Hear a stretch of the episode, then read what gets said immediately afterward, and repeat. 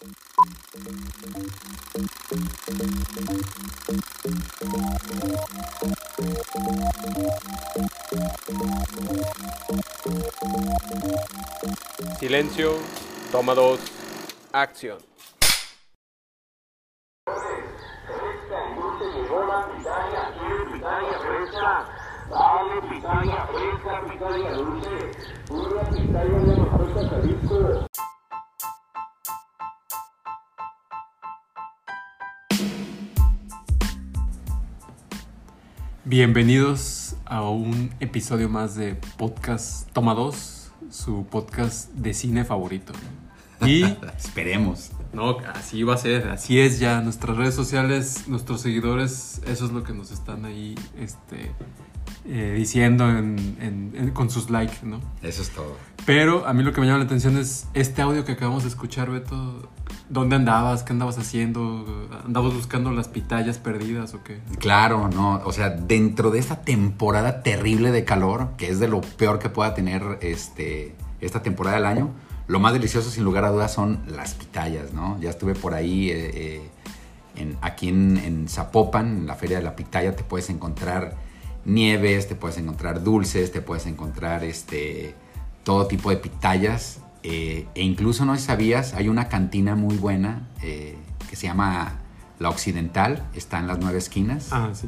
¿Has ido a esa? Sí, sí, sí. Seguro. No, es ahí. Este, ¿Qué es lo obligado. tradicional ahí de la Occidental? No, pues es sacar la bebida de pitaya. ¿no? Exactamente, entonces hay un, hay un preparado de pitaya delicioso ahí. Bueno, dicen que es delicioso, yo la verdad es que no lo he probado, pero me gustaría que el próximo episodio lo grabáramos ahí. Ah, eso estaría excelente, ¿no? Sí, entonces el que quiera y se apunte, nomás le pone ahí en la, en, en la red social que quieran, la de Facebook, en la de Instagram. ¿Sabes qué?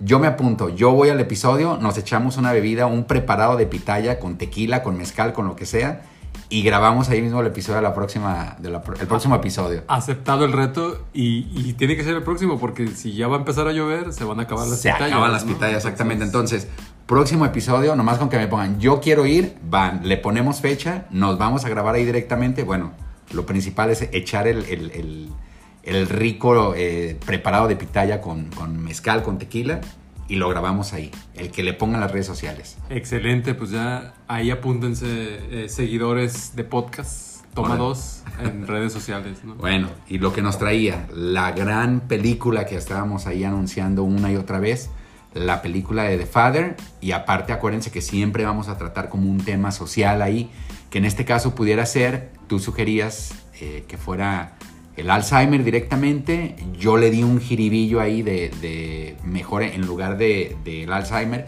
pues directamente las enfermedades mentales y cómo a veces nos hacen dudar. Pero ¿Por qué elegiste esta? O, o sea, otra vez yo siguiéndote la pista, ¿no? ¿Por qué elegiste esta película? ¿Qué fue lo que te llamó la atención? ¿Por qué, por qué traerla aquí al- al- al- a este episodio, Lalo?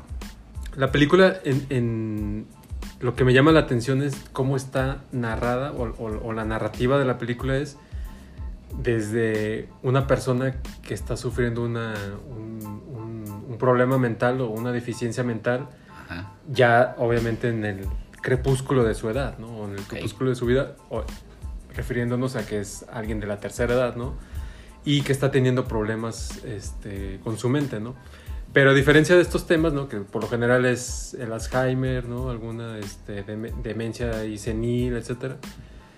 Lo que busca esta película es totalmente abocarte desde la óptica de él. O sea, él como un paciente que no tiene idea de lo que está sucediendo. Claro. Lo que, lo que a mí me, me- me sorprendió de esta película, yo, yo tuve oportunidad de, de verla aquí con mi esposa, e- era, o sea, de que, de que ves la película y dices, ¿qué, estás, o sea, ¿qué está pasando? ¿Qué no estaba viviendo con la hija? ¿Qué no estaba viviendo en una casa? ¿Y por qué le cambiaron la casa? ¿Y por qué? A mí, a mí me parece, a ver, an- antes de empezar, la película trae seis nominaciones Sí. de Father. Mejor película, Sí. Mejor actor para Anthony Hopkins, mejor actriz de reparto para Olivia Colman, mejor guion adaptado porque viene de una obra de teatro. Así es. Es una obra de teatro francesa que creo que montó el mismo director, ¿no? El director es Florian Zeller, yo me imagino es. que así se pronuncia, es su primera película, su primer largometraje, pero viene esta película de una obra de teatro llamada Le Père, tal cual en, en francés. Y, y que de hecho el, el- el director es el mismo creador de la obra de teatro. O sea, de la puesta en escena del, del- en teatro y de, y de la obra en sí, es el mismo. O sea, digamos que sí estamos hablando, por así decirlo, de un cine de autor Sí. que viene concebido desde pues, de su creación que pasó por el teatro. Que es raro porque digo, yo nunca he dirigido nada, pero me imagino que dirigir una obra de teatro es completamente diferente a dirigir una película con una puesta en cámara y todo, y lo hace, pero genial, ¿no? Sí, porque brinca esos vicios que suelen suceder con películas que luego eh, las estás viendo y dices, ay, pues esto es como si hubiera ido al teatro a verla, ¿no? Porque Ajá. no le cambian mucho. De hecho, no sé si recuerdas una de... Dogville. Eh, exacto, de, de- es Lars, Lars von Trier. ¿no? De Lars von Trier la- eh, es Dogville con esta... Nicole Kidman. Con Nicole Kidman, Sí. exactamente, que es una obra de teatro montada con una cámara grabando todo el tiempo, ¿no? exacto. Que tú la ves y dices, está muy interesante el proyecto, pero vi una obra de teatro con cámaras ahí puestas en escena. Exactamente, ¿no? Y oh, creo que también Peter Greenaway hacía, hacía eso, ¿no? Ah, De grabar como teatro, este, a lo mejor con así producción cinematográfica, algunas cosillas, pero en, en esencia es teatro, ¿no? Ok. Y aquí no, aquí logra esa transición de decir, porque de repente sí, conforme vas viendo la historia, los encuadres, dices, ah, pues sí tiene una puesta en escena teatral, pero, o sea, se olvida totalmente, ¿no? O sea, el- Claro. la, la historia como está contada sí te, sí te lleva a esta parte cinematográfica. ¿no? Sí, y precisamente la quinta nominación es como mejor edición, que seguramente este, eh, fue por esa situación, y mejor diseño de producción. Entonces, esas son las seis nominaciones. Retomando el tema, a mí, a mí lo que me impactó es que, por ejemplo, podíamos haber visto otras películas anteriormente de gente con alguna situación mental, pero desde el punto de vista de, de los familiares y los amigos y cómo ven a esta persona que va decayendo o va cayendo en algo degenerativo y ves, hasta sientes lástima y compasión por la persona, ¿no? Exacto. Pero esta es la primera vez que veo, y lo logra muy bien el director, repito, Florian Zeller, en la que la película está contado como desde el punto de vista de Anthony, Hop- de Anthony Hopkins, quedamos que no íbamos a hacer spoiler nunca, pero es de admirar realmente que tú ves una escena principal donde Anthony Hopkins vive en su departamento en Londres, un departamento muy bonito, con su hija que es fenomenalmente interpretado por Olivia Colman, y luego de repente la hija le dice, oye, pues me voy a Francia, conocí a una persona y no sé qué, y tú se la crees completamente, ¿no? Y a la siguiente toma entra la hija y entonces tanto Hopkins le dice, oye, ¿y por qué te vas a ir a Francia? Y le dije, ¿cuál Francia? ¿De qué hablas? Pues que tú me dijiste, aquí estoy en mi casa. No, no, esta no es tu casa, papá, estás viviendo, yo estoy con mi esposo, vivimos aquí en Londres, y estás viviendo en casa de mi esposo. Y entra el esposo y Anthony Hopkins dice, oye, ¿quién es él? Y entonces todo el tiempo estás viendo el punto de vista de cómo lo ve realmente una persona con una enfermedad tan triste como es el Alzheimer y que cada momento, cada hora, cada día es algo nuevo con gente que no conoces, con gente que no... Y lo formidable que hizo el director de cambiar al actor que era el esposo, al actor que en ratos era la persona con la que se iba a ir a Francia, la casa de él, la casa del esposo, y entonces está jugando al punto que tú como espectador te genera cierta paranoia de decir, ¿cuál es la historia real? Y, y la y la respuesta desde mi punto de vista es todas, porque así lo vive una persona con Alzheimer, todas las historias son reales, ¿no?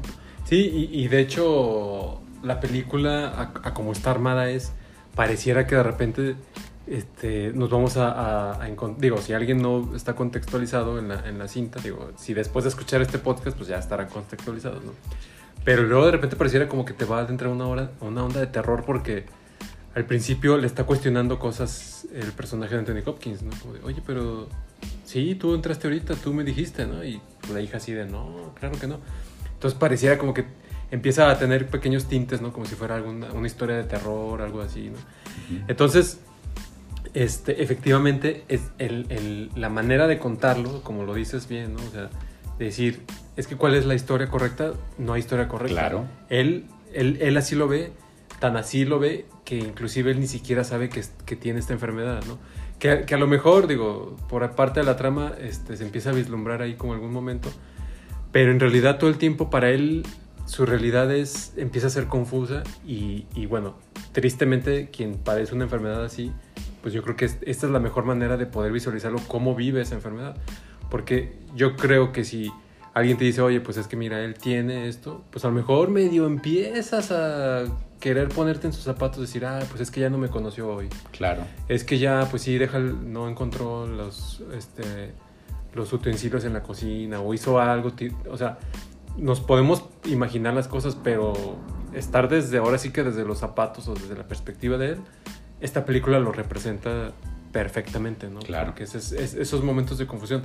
Tan así que hay, hay- y queda muy claro, de, de ahí que muchas de sus nominaciones tienen sentido, ¿no? O sea, diseño de producción, oye, es que estás, de repente ves al actor entrar a un cuarto y si te pones detallista, ¿no? Quien vea la película o quien ya la vio, pues, este, pues te das cuenta que está un cuadro ahí, que Claro. está un teléfono, que está Muy la simbólico, bolsa ¿no? El cuadro que está frente a la chimenea, ¿no? O en la cocina ves, empiezas a ver que está la licuadora ahí, etcétera, ¿no? Pero luego ya en otra escena, hasta los, hasta los colores de las cortinas son Es otra diferentes. casa, es otra casa, diferente, ¿no? La bolsa ya no está allí, este, él se guarda algo en su, en su suéter, ¿no? O sea, to- todos esos detalles que en, en algunas producciones hasta luego este, son errores de producción, por así decirlo, ¿no? De Claro. que, ay, ahí se les olvidó quitar. El típico vaso de Starbucks en este, Eh, de Game of en Thrones. ¿no? exactamente. ¿no? Pero que aquí están bien cuidados precisamente porque es parte de la historia, ¿no? Entonces, este. Digo, cada elemento de, de la, de la puesta cinematográfica que hace el director, ¿no? De haberla llevado al teatro y ahora aquí, están has- hasta perfectos, ¿no? Digo, si, si él, su visión había sido teatral, de hecho, hasta, si, si lo recuerdas, Ajá. muchos de los encuadres que tiene la cámara son simétricos, ¿no? O sea, cuando se ve en la puerta de cuando va a entrar la hija, hay una simetría en el marco, en cómo están las cosas que están a un lado del... Muy del teatral, parado, es etcétera, verdad. Cuando ella sale, la hija sale de los hospitales psiquiátricos, eso también, ¿no? O sea, está muy este, simétrico todo. Entonces, ta- también podríamos entender que esas simetrías que nosotros como espectadores vemos dentro de la, la puesta cinematográfica, pues a lo mejor nos hace sentido en el eh, y, y valga la redundancia, en el sentido de que el personaje principal no tiene ya esa simetría, ¿no? O sea, Claro. él ya no está como este, en, esa coherencia visual eh, de, de la que estamos siendo nosotros testigos, ¿no? Sí. Y que a lo mejor de repente estos momentos pues, nos los muestra como, como este, directora a- hacia nosotros los, los espectadores, ¿no?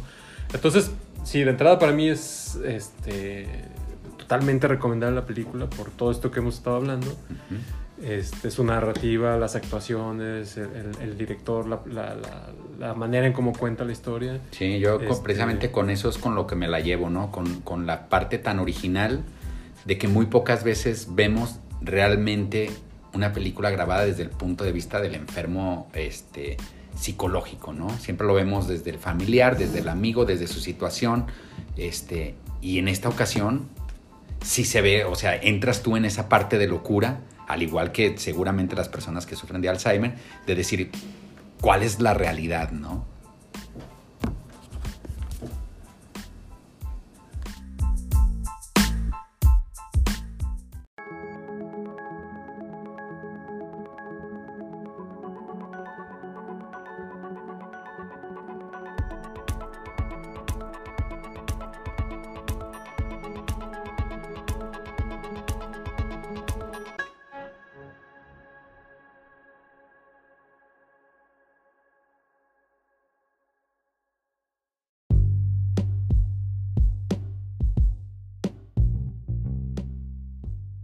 Antes del corte hablabas de, que lo vives como al, ver la película esta y ver cómo el punto de vista de una persona con Alzheimer es, lo, manejaste como algo de terror, pues.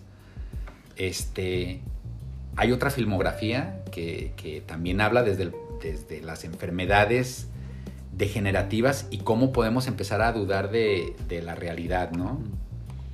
Sí, porque a fin de cuentas eh, po- podemos, digo, lo- lo- los estudiosos de la medicina y de estos este, ambientes de salud que nos estén escuchando, pues nos darán la razón de que hay una ramificación ¿no? en torno a las enfermedades mentales, ¿no? Digo, podrán darse en, en esta etapa este, eh, de, de la tercera edad, a lo mejor más temprano, este, podrán ser que ya en en su nacimiento traen algún, algún este, Biológico, ¿no? exactamente, ¿no? Sí, este. Aquí, aquí habíamos tenido una, una como discusión disyuntiva o desacuerdo entre tratar en otras películas, en, la- en nuestra sección de otras películas, ver si íbamos a hablar exclusivamente de la demencia senil como tal.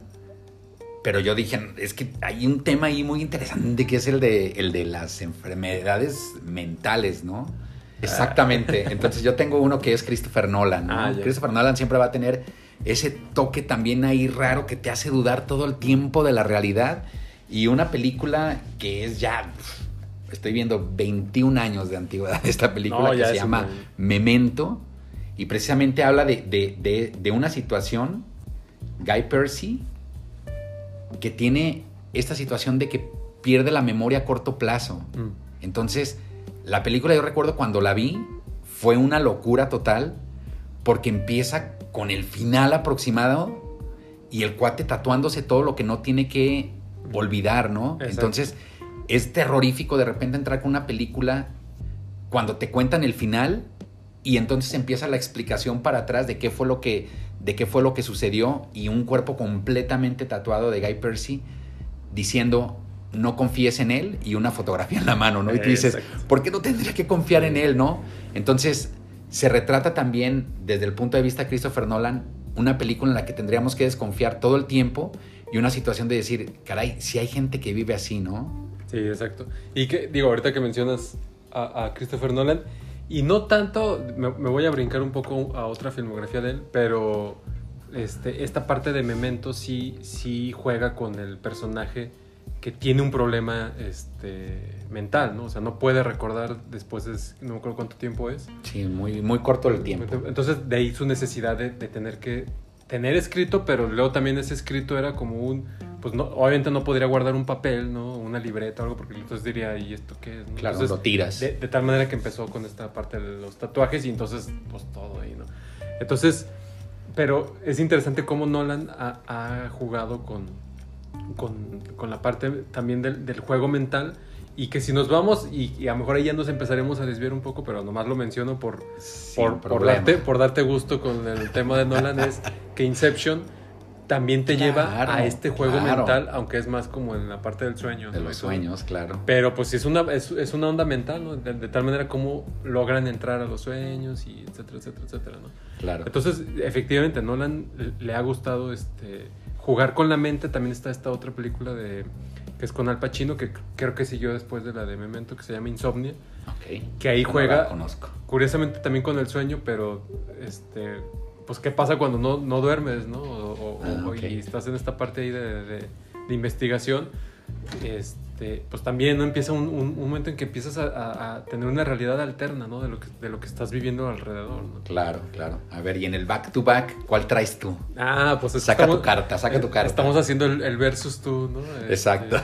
no, bueno, yo, yo sí estoy como, eh, como buscando el- el- la temática, este, de, de- sobre todo el Alzheimer, cómo ha sido representado en el cine. Y, y sobre todo porque lo habíamos visto desde, desde lo que decía aquí el buen Beto, ¿no? Como el, el- el ambiente familiar y un poco externo, ¿no? Por ejemplo, una que creo que sí recordarás de hace poco que se llama siempre Alicia o Alice, Alicia creo que le pusieron aquí. Forever Alice, yo así la conocí con una de mis grandes, te lo voy a confesar, amores platónicos, Julianne Moore, Julianne ¿no? Moore, ah, que es una señora ya grandísima en edad y con todos los años del mundo, pero es igual que Mónica Bellucci, los años le sientan a la perfección. Entonces, en, en esta historia, este, aquí el- lo, lo atractivo es de eh, que ella empieza a tener estos problemas de Alzheimer en temprana edad, ¿no? Creo que ahí lo plantean como a los cuarenta y tantos, cincuenta años. que- Creo que fue incluso, incluso un caso real o no, el de Creo- Forever Alice. creo que sí. Ok, ok. Y sí hay como este, casos que ha sucedido esto, ¿no? O sea, entonces, ¿de qué manera en una edad temprana puede suceder este, esta problemática y todo lo que conlleva, obviamente, hacia la, hacia la familia, ¿no? Entonces, es, es una película que, que obviamente también es totalmente recomendable por si la pueden encontrar y, y ver por ahí. Se llama... El título original es Alice, este, pero eh, ahí le pusieron siempre Alicia. Still Alice, ya. ya Ah. Still Alice, es cierto. Y este, todo el tratamiento de cómo ella empieza la enfermedad y cómo... Igual de lleva. Alzheimer, ¿no? Exactamente, este, también es súper interesante, ¿no? Porque obviamente hay momentos en los que ella... A, a lo mejor en esta de, de Anthony Hopkins, el padre, no, no hay tanta desesperación por parte de él, ¿no? Porque realmente él, él como que está todo confuso. Y en esta de, de Alicia, este, sí vemos como de repente ella está así toda agobiada, ¿no? Como, no es que yo lo puse aquí, no encuentro las llaves del carro, y, o sea, como que esa obsesión, porque también parte de- de- del, que la, del que la enfermedad le llegue en temprana edad, pues todavía la tiene un- activa, ¿no? Y, y siendo que a lo mejor acá cuando ya es como con el personaje de Hopkins, Ajá. este, pues también ya está ahí como nada más en su cuarto. Porque, porque además, digo, yo, yo recuerdo esa película, pues todas las películas de Julianne Moore las voy a ver, ¿no? Nomás por estar ahí fascinado, admirándola. Este, pero sí recuerdo que eh, era muy lagrimera la película, Sí. en el sentido de que, bueno, de entrada esta película no está contada como esta de The Father, que está contada desde el punto de vista, repito nuevamente, desde el enfermo mental y cómo lo ve, ¿no? En esta de Steel Alice sí es contada desde cómo viven los familiares el proceso de una persona con Alzheimer, joven, una investigadora académica increíblemente experimentada, con una inteligencia brutal, Exacto. pero si viene una parte en la que hasta ella misma se empieza a dejar notas para acordarse en qué momento tendría que terminar con su vida, ¿no? Para no caer en una situación de, de profunda tristeza para sus familiares. Y esa es la parte que la hace muy lagrimera, ¿no? Yo sí recuerdo ahí con, con a un lado con mis, con mis este, servilletas para, para limpiar toda esta situación de tanta lágrima. A ver, ¿y, y cu- cuál es tu otra back to back? Tengo, Eh, tengo, tengo ver- otras quién- dos. a ver ¿eh? quién sale tengo otras dos, no sé cuál de las dos poner primero. Probablemente por cuestión de tiempo y por importancia. Otro de mis grandes maestros, directores de cine, el gran David Lynch. Ah, cómo no. ¿no? O sea, y entonces hay una película del 2006 que también ya tiene sus 15 años que se llama Inland Empire o El Imperio. Ah, ya, sí. ¿no? Si, la, si no la han visto, eh, búsquenla, rentenla, cómprenla, cualquiera de las plataformas que tantas hay ahorita. Y entonces, este, esta película, sin llegar a una enfermedad mental, pero en un mundo bizarro de, de- de- este cuate, habla acerca de una actriz que le ofrecen un rol, llega como todas las películas de, este... Ay, olvidé el nombre del director. David Lynch. Ya. Lo de Lo acaba de decir. decir y ya, ya entre, tanta, entre tanta emoción de estar hablando, Sí. como muchas películas de David Lynch, alguien que llega a Hollywood a buscar como todo el estrellato, etcétera, le ofrecen un papel, al parecer, sobre una película que está maldita, porque nunca se ha terminado de grabar. Y entonces cuando la actriz llega y empieza a interpretar a esta prostituta polaca de los años 30, 40, algo así, se da cuenta que mientras está grabando la película, ¡pum!, se le bota la canica nuevamente y se queda atrapada en el personaje. Oh. Entonces, cuando ella quiere decir, ok, corte, se termina, vamos a regresar a Hollywood todo bonito, voltea, ¿y cuál? Está en Polonia, en los años 30, Ujú. es una prostituta eh, golpeada, eh, maltrecha, etcétera, etcétera. Y ella está, no, es que soy una actriz, y soy una actriz de Hollywood, y estoy viviendo en el año 2006, etcétera, etcétera. Y ya no sabe ella, entonces, en qué papel se está quedando, y se da cuenta que precisamente la maldición de esa película es que las actrices, en, la, en, en su idea de interpretar su personaje, se queda atrapada en él, ¿no? Ah, que lo hemos visto como en muchas películas, pero en una onda de terror y de horror, como David Lynch lo suele interpretar todas las veces, es una película que también como juega con tu mente, en el sentido de decir, ¿qué pasaría, no? Si de repente yo estoy aquí con Lalo grabando un podcast y digo, ya terminemos los de grabar, y me dices, pues, ¿cuál grabar? O sea, estamos en otra Exacto. década, en otro país, y ya déjate de payasadas, ¿no? Exacto, y, y que mucho plantea, digo, volviendo al, al tema inicial o a la película inicial, pues plantea esto, ¿no? O sea, de qué manera, o sea, para esta persona es, esa es su realidad, ¿no? claro. Ya, ya sea desde, desde esta óptica, digamos, la, desde ficción, ¿no? Al estilo David Lynch, o como desde la enfermedad, este, pues tal cual, ¿no? Que la estás viviendo y, y que llegas a perder un, un poco de la noción de hacia, hacia, lo, hacia dónde estás encaminando, ¿no? Porque parte de lo que sí hace el personaje de Hopkins es, este, que como que de repente está vislumbrando hacia dónde está caminando todo su, su, su enfermedad o, o lo que él está viviendo, ¿no? Sí, no, y, y también digo, pone, pone entredicho lo que muchos este, actores de repente tienen que pasar, ¿no? No sé si recuerdas eh, la película de Lunático o The Men on the Moon de Ah, ya, Jim Carrey, Jim Carrey. que de- después salió un documental en el que para poder interpretar a este personaje, Jim Carrey se tuvo que transformar en Andy Kaufman, ¿no? Exacto. Que es como un tipo biografía de, de la, de esta situación, y donde decían corte. Y Jim Carrey seguía en su papel, así de, oye, eh, Jim, este, necesitamos, no soy Jim, soy Andy Kaufman, y yo aquí voy a seguir. Y se queda en el personaje todo el tiempo que está haciendo la grabación. Entran a su camerino y el cuate está completamente metido. Entonces, eh, la transformación mental que de repente tienen que hacer algunos actores y actrices es algo también de mucha este, relevancia, ¿no? Exacto, exacto. Yo, o- A ver, o- a ver, otra con a la ver, que. tu back to back. No más venga. que en esta yo creo que sí pierdo ahí el knockout.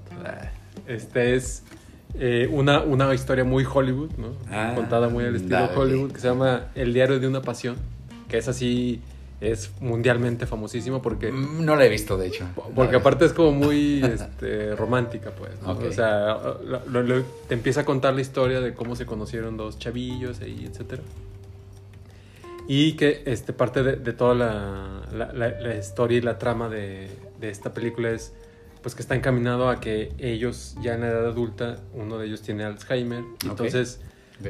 toda esta historia que tú ves en la película, ¿no? De cómo se Ujú. conocieron es porque le está, se, se lo cuenta y una y otra vez este, a su esposo eh, para que recuerde como, a su esposa, perdón, cómo se conocieron y que él, como ya está viviendo esta enfermedad, pues entonces ya no, empieza a perder esta noción, ¿no? De Me quién hiciste es. que me recordara ahorita de otra de Jim Carrey precisamente que se llama eh, Eternal Sunshine of the Spotless Ah, Mind, cierto, que la sí. tradujeron como Eterno Resplandor de una mente sin Sí, recuerdos, que también está genial. Digo, ya nos vamos a estar hablando de puras películas del 2000, del 2004, ¿no? Que la edad nos delata, pero sería algo muy similar o qué? Porque él está tratando de cazar recuerdos de una Pues- vida que tuvo ahí amorosa, de un romance, ¿no? No, digo, sí, sí van en caminos diferentes. Digo, lo- los dos, las dos películas sí están en el, en el sentido romántico y del amor. Ajá. Una sí toma el, el- el camino de, de- de la enfermedad como tal y esta de Jim Carrey, pues más bien es también como una onda ficticia porque es como, creo que hay una empresa que te que logra quitarte los recuerdos Ya. de cuando tuviste un mal amor. ¿no? Y él la quiere olvidar. ¿no? Exacto, pero y luego de repente Ajá. empieza esa dualidad en su mente de no, es que no la quiero olvidar y él ya entró al tratamiento para poder olvidarla y siguen esos recuerdos, pero ya empieza todo a ser muy este, difuso, ¿no? Y luego se empiezan a desvanecer los recuerdos de cuando Ya. él andaba con su novia y etcétera. Fíjate, y para tener el tema nada más ahí este, musical, que ya, ya había dicho yo que siempre voy a estar ahí hablando de música, esta película fue dirigida, la de Eterno Resplandor de una mente sin recuerdos, por Michel Gondry, Ah. que creo que también es francés, y para los que, los que no lo conozcan, él fue, se hizo muy conocido no por la película, sino por los múltiples videos musicales con The Chemical Brothers, con The White Stripes, con Metronomy, con Björk, con Paul McCartney, The Vines, Kanye West, The White Stripes, de Vendra Van Aert, o sea, tiene una videografía de artistas.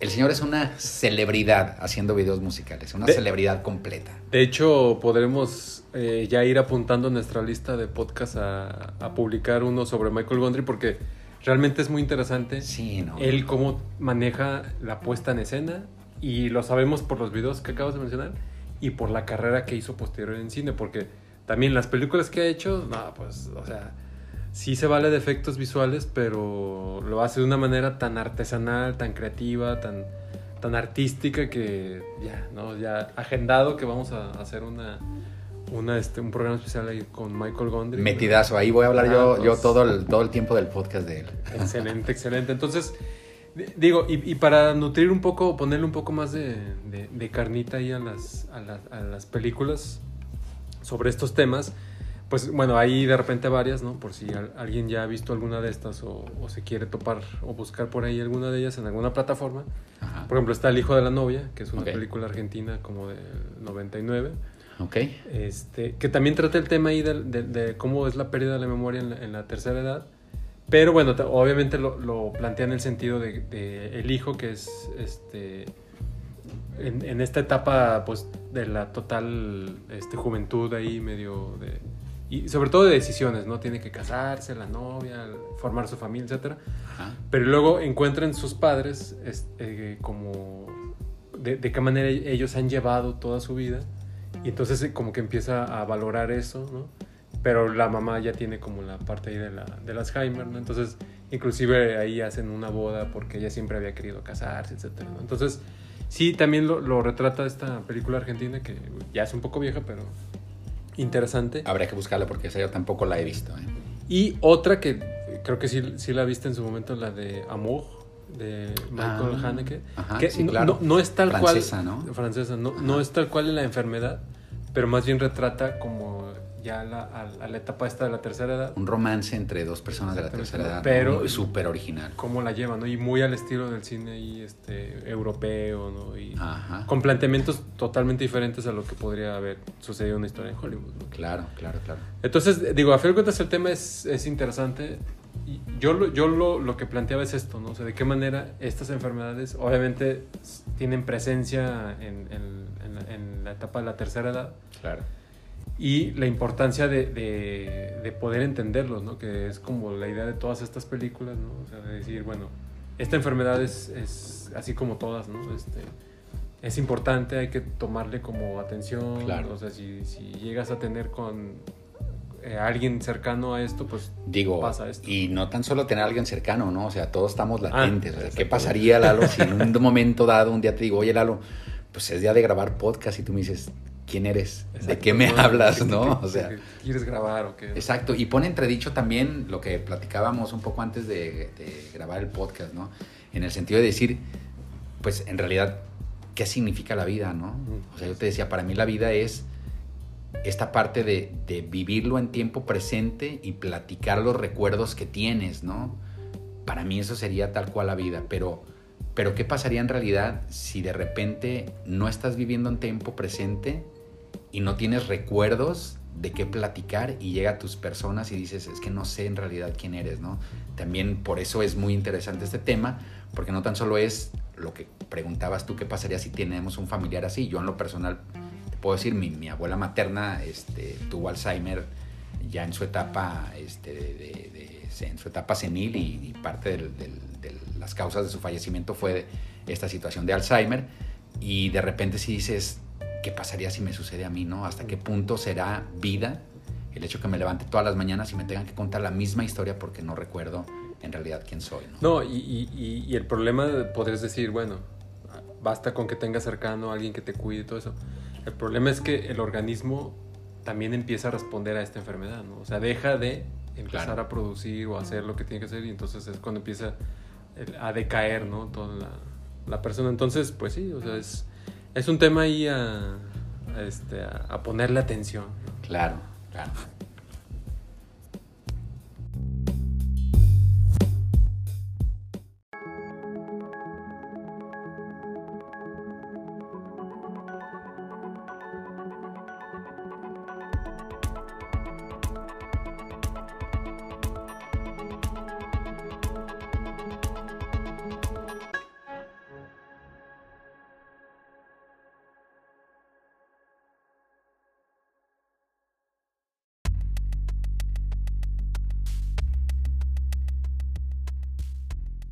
Bueno, al ser este, este director de la película de The Father, su primer largometraje, pues obviamente no tiene una trayectoria, ¿no? Creo que gran parte del peso de esta película recae pues, en el gran Anthony Hopkins, que, bueno, siempre ha hecho unos papeles increíbles, pero yo creo que de los más icónicos que tuvo fue el de Hannibal, cuando fue la película de The Silence of the Lambs, El silencio de los inocentes.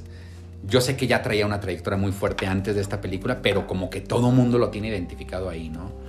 Y ya ahí ya parecía que era como el abuelito malvado y ahorita pues tiene su papel, este, otra, otra nominación. Me decías que ganó el BAFTA como mejor actor. Sí, así, ahí ganó el, el BAFTA hace unos días. Ajá. Entonces, este. Pero bueno, a, a fin de cuentas, el, el fenómeno de Anthony Hopkins, como dices, ¿no? O sea, tú dices este nombre a donde sea y todo el mundo sabe Todo que es Aníbal Lecter, ¿no? Claro, claro. Y está bien, ¿no? Porque también fue una actuación que a él le, le, le requirió mucho de su nivel actoral o de su formación actoral. Y, este, y que bueno, también obtuvo los premios y está bien, ¿no? Es un, es una- una- un personaje a su nivel, ¿no? Por así decirlo. Pero parte de lo de, también que vemos en esta película es esa formación que Anthony Hopkins ya traía desde, uf, o sea, desde su juventud, porque él empezó, este, obviamente, en, en- en Inglaterra, ¿no? En Londres, ahí con este, toda la, la escuela eh, teatral de Shakespeare, de, como todas estas puestas en escenas que él hacía en teatro en su juventud, con obras de Shakespeare, este, teatro londinense, etcétera, ¿no? Y que, bueno, en algún punto da el brinco al, al cine, ¿no? Ok. Pero precisamente su filmografía previa a, al Silencio de los Inocentes Que ahí ganó un Oscar, ¿eh? Yo no Exacto. sabía. Ahí ganó el Oscar como mejor actor. Exactamente, es muy shakespeariana, o sea, es muy, muy teatral, muy calmada. Y ya, obviamente, lo, nomás que él sí, él sí supo hacerla no como Nicolas Cage.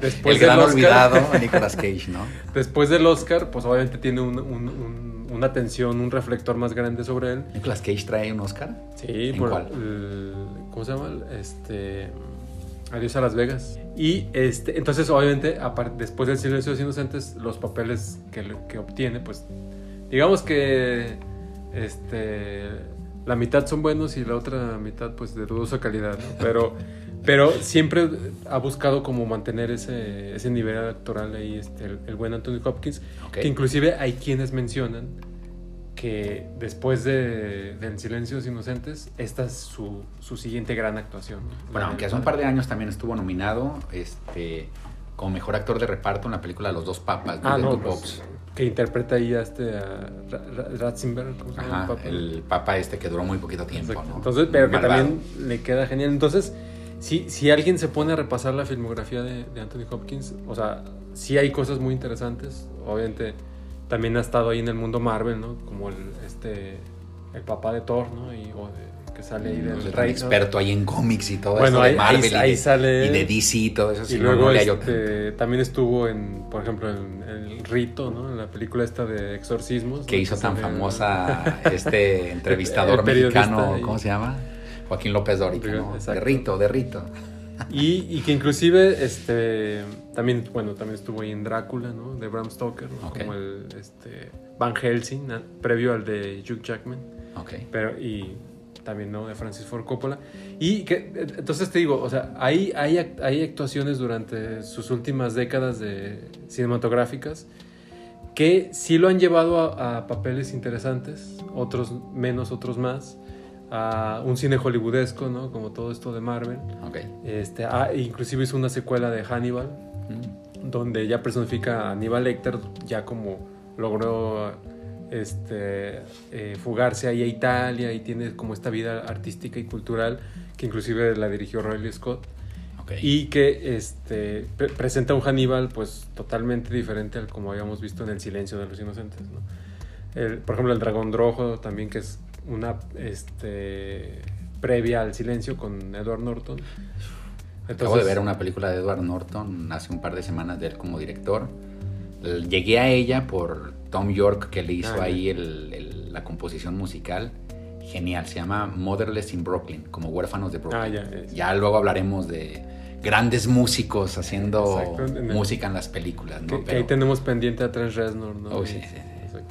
Entonces, bueno, la, la filmografía de, de Hopkins, este, previa este, los Inocentes es muy shakespeariana, ¿no? muy teatral. Después de esto es muy, muy Hollywood y con papeles interesantes también, ¿no? Claro.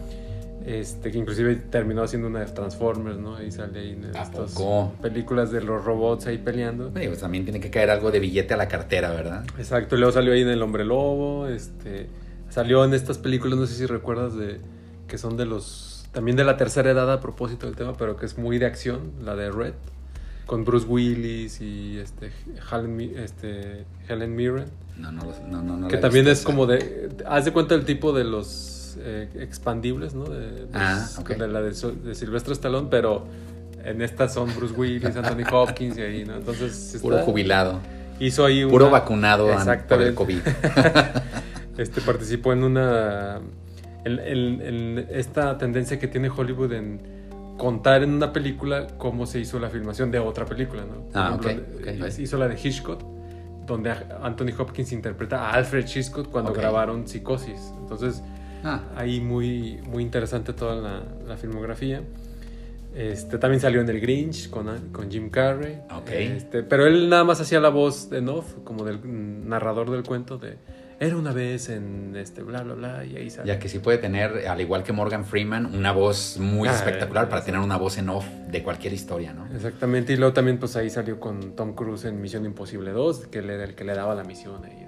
Ah, ok, así. ok, Entonces, eh, eh, interpretó a Nixon, este, el presidente en su época ahí de cuando sucede este problema del Wa- Watergate, ¿no? Y que es dirigida por Oliver Stone, entonces pues está increíble. Entonces, sí te digo, al zorro, eh, al- al- la leyenda del zorro también ahí sale. ¿no? Entonces, su- Ah. digamos que sus papeles ha encontrado la manera de, de poder di- di- diversificar Claro. su forma actoral entre el balance hollywoodesco y buen actoral. Entonces, digamos que es, es interesante la filmografía. Entre papeles interesantes, dignas de nominaciones, a papeles muy comerciales, este, que le pudieran traer como mucha fama, ¿no? Exactamente. Entonces, ya para cerrar todo este tema Ujú. con Anthony Hopkins, con la película de Father, es recordar que eh, la película todavía está en cines, está en Cinepolis. Ok. Este, habría que checar ahí en, en la cartelera en cuáles cines porque ya tiene un tiempo en cartelera, entonces ya no están en los mismos horarios, etcétera, pero eh, desgraciadamente todavía no está en plataformas digitales. Pero ahora con la pandemia lo que ha sucedido es que se cerraron los tiempos de exhibir, de, más bien se acortaron los tiempos de, de poder exhibir películas en medios caseros, por así llamarlos. Ok. Porque antes sí tenía que, eh, después de la exhibición en cines, tenía que pasar cerca como de 90 días más o menos para que pudiera ya empezar la comercialización en, en formatos caseros, ¿no? Entonces, pero ahora ya con la pandemia, pues creo que ya lo redujeron a 30 días o a 45 días, algo así, ¿no? Por Entonces, formatos caseros te refieres a estas plataformas como Amazon Prime, como Netflix, como Hulu y todas ellas. Así es, porque bueno, 90 días antes, hoy mm, recortaron ese tiempo. así es. Ok. Y menciono caseras, por así, mencion por así decirlo. Por estar en casa. Exacto, porque bueno, ya no la venden en DVD, en Blu-ray, Claro. eh, VHS, pues mucho menos, ¿verdad? Ni en beta tampoco, que, es, beta. En un formato. Bueno, después hacemos un podcast de, de formatos este, antiguos de, De cómo ha evolucionado los formatos de Exacto, proyección, exacto. ¿verdad? Entonces, este, pues bueno, ojo ahí con The, The Father, que todavía la encuentran en el cine. Sí. Este, y recordar que por lo menos Cinépolis este, tiene sus medidas de seguridad, eh, de higiene muy bien, ¿no? O sea, está la, la medida de temperatura, el gel, Sí. las butacas, hay distancia entre las butacas. Y finalmente, como lo decía este, nuestro gran jefe, el rector de la universidad, ¿no? ya es una enfermedad endémica, o sea, nos tenemos que acostumbrar ya a vivir con ella, ya tenemos que salir pues, finalmente a las calles a, a- a comprar, a ir al cine, a... Ojalá pronto regresen los festivales de música. Yo muero por estar en un festival de música nuevamente.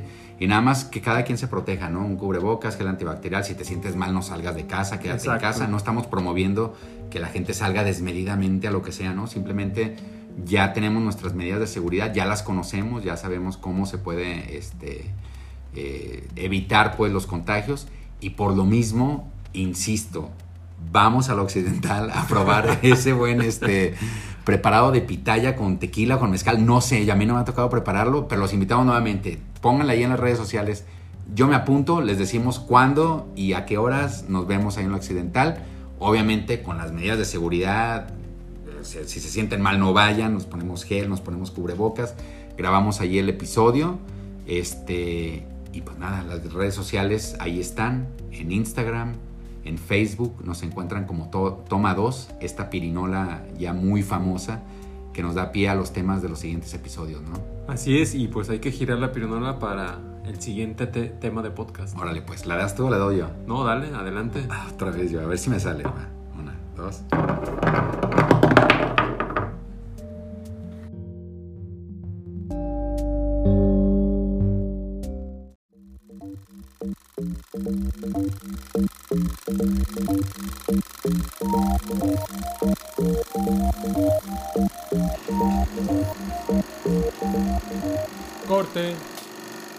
Queda.